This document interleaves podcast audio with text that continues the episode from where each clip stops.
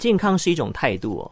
现代人多半是知易行难，虽然了解事物的大道理，但实际做起来却没有那个动力，甚至还没有意愿哦。当然啦，这很有可能是你还没有遇到生命中的贵人帮助。今天呢，将带你走入人生的新方向。在陪你聊聊单元当中，很开心邀请到我们健康达人，同时呢，也是健康管理师邓秀文，我们大家都称呼他为柚子老师。Hello，柚子老师你好。Hello，尽管各位朋友们，大家好。我们都知道说健康健康，要活就要动。但养成健康习惯的重要性，该如何持之以恒的做到呢？呃，我觉得养成习惯这件事情啊，就像我的这个书封面一样，嗯，呃，它其实下面呢就有波浪的图案。好，虽然有些人会以为那是面条，就会觉得说，哎。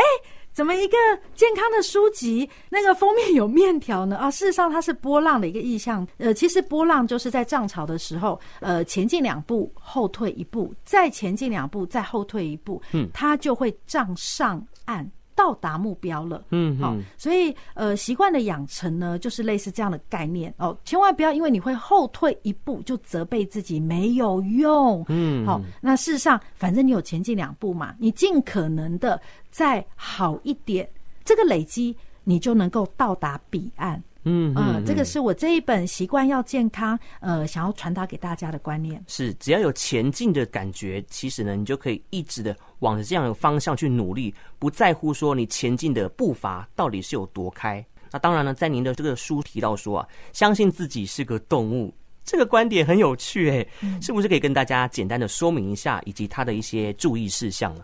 我觉得，因为我大学念的是哲学系，嗯、呃，所以我会去呃研究事情的本质。是，呃，曾经有一段时间我失去了健康，然后所以我去反省这个过程。有一段时间我真的活得不像一个动物，因为人类是动物嘛。对，我有一段时间活得就像沙发马铃薯。对，那甚至有一段时间，那我就是比较。倦怠比较懒洋洋的，嗯，那就活得很像矿物，就是躺平在那边。好，所以如果我们活得不像动物的时候，其实也会渐渐的失去动物的身份。嗯，好，所以我在书里面这个章节，其实是鼓励大家要回到原点。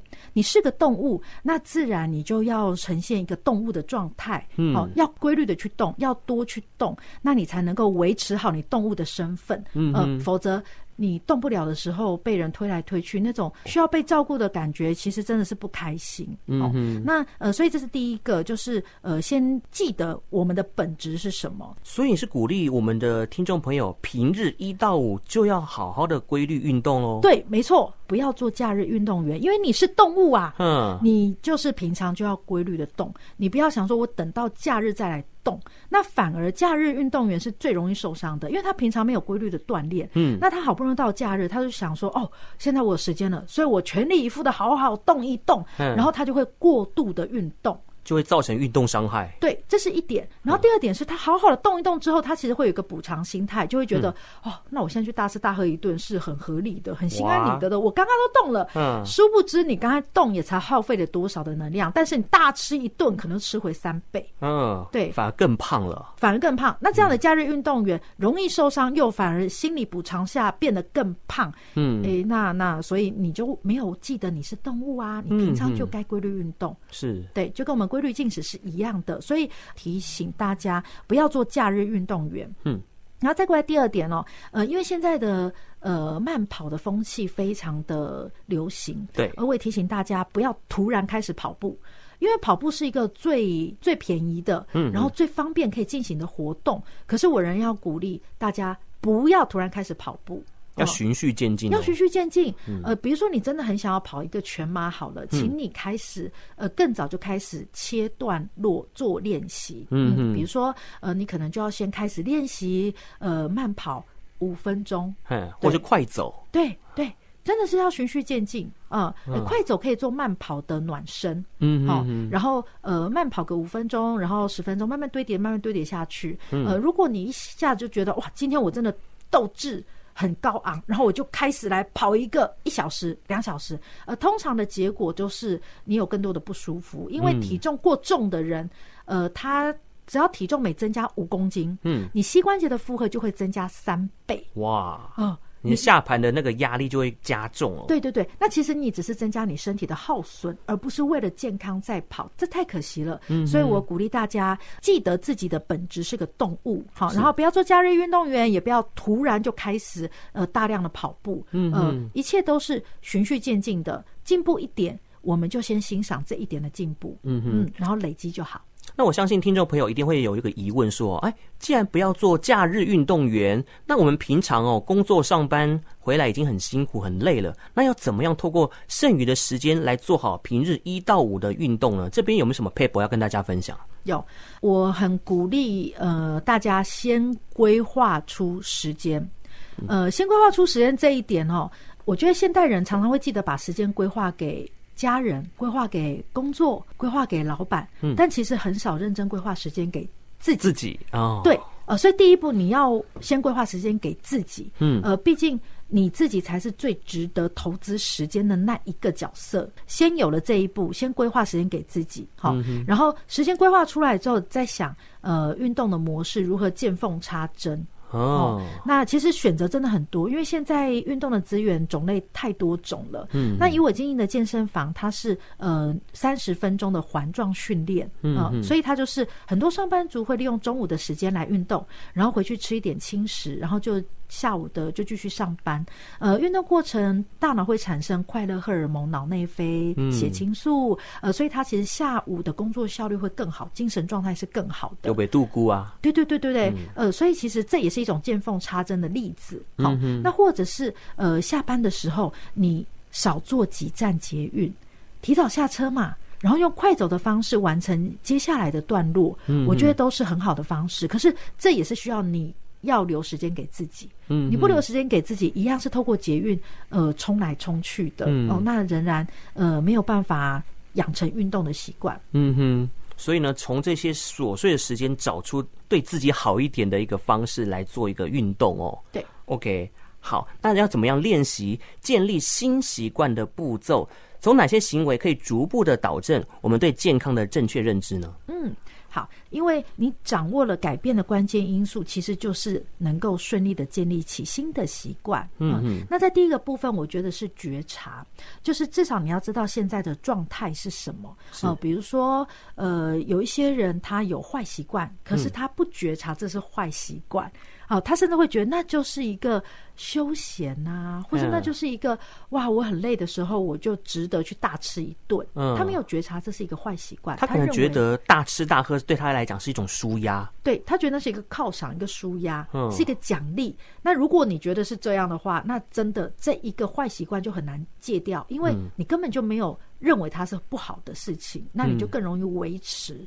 好，所以这第一个觉察，呃，先呃思考一下自己的选择到底是什么样的选择，嗯，然后第二步就是找到为什么，呃，为什么我会有这样的想法？呃，就是比如说大吃大喝好了，很多人其实在他小的时候可能有一些表现，那。长辈可能会奖赏一些东西，有的长辈奖赏的是文具，有的长辈奖赏的是零食，嗯，或者甜食，所以这些东西它其实就在潜意识已经建立起很多次的连接，嗯，这是奖励，这是好东西，嗯，好，那就更不容易被拿掉了，好，所以呃，找到为什么之后呢，其实就有机会进入第三步，就是去厘清。事情对我的影响，嗯嗯，然后并且厘清这个范围，知道就是过去的自己不等于未来的自己。好，以前虽然被建立起这样的连结，但是我们仍然可以重新选择我们的未来时间要跟什么建立连结，因为反正只要我们多一叠的次数够多，嗯，我们新的连结建立的够强，那其实坏的习惯就被盖掉了。对，对。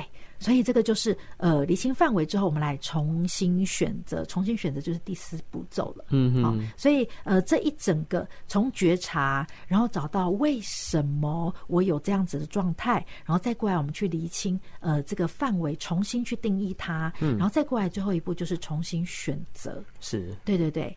OK，所以有这四个步骤，是我们最怕的就是有些观念啊根深蒂固，他自己不知道这个习惯是不良的习惯。嗯，所以我们今天呢就透过单元的这个机会，好好来跟大家提醒一下常见的饮食坏习惯到底有哪些呢？嗯，好的，那我总结一下哦，就是最多人发生的状况。好，好，第一个就是。不喝水，或是喝水喝太少。这个水分的摄取，因为在台湾其实手摇饮料非常多，便利商店。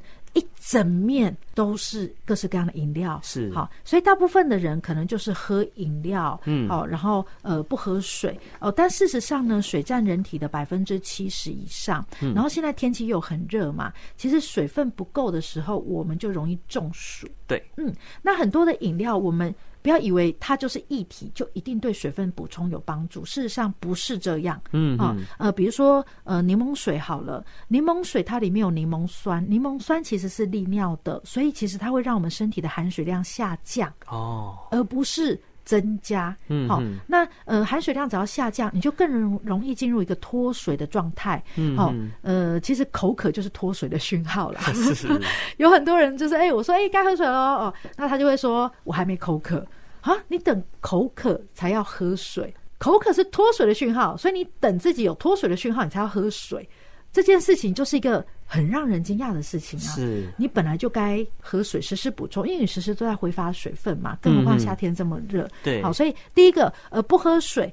呃，就是喝了错误的饮料哦，这其实都是就是饮食上的坏习惯。嗯、那再过来吃冰冷的东西，哦、好，不瞒你说，我年轻的时候，呃，就是爱吃冰冷的东西，嗯，好，然后我也不爱运动，呃，在循环不好的状况，其实子宫有长东西，嗯嗯，那呃，本来台大的医医生是建议我要把子宫拿掉，或者是用荷尔蒙药欺骗身体，那但是都有各式各样的后遗症，嗯，嗯，那我透过学习，那我发现，哎、欸，其实。呃，子宫长东西跟循环有关，是啊、呃，所以其实我的子宫呃就没有拿掉，还在我身上。我就先想改善循环这件事情，嗯，因为子宫的疾病不是立即要人命的种类嘛，是它是慢性的哦。对对对对对，所以它是还可以就是摆着一下的，嗯，嗯，所以我先做改善循环的事情。那改善循环除了运动以外，再来就是不要吃冰冷的东西。嗯，你吃冰冷的东西会让腹腔的循环变得更糟糕。哦，嗯，呃，所以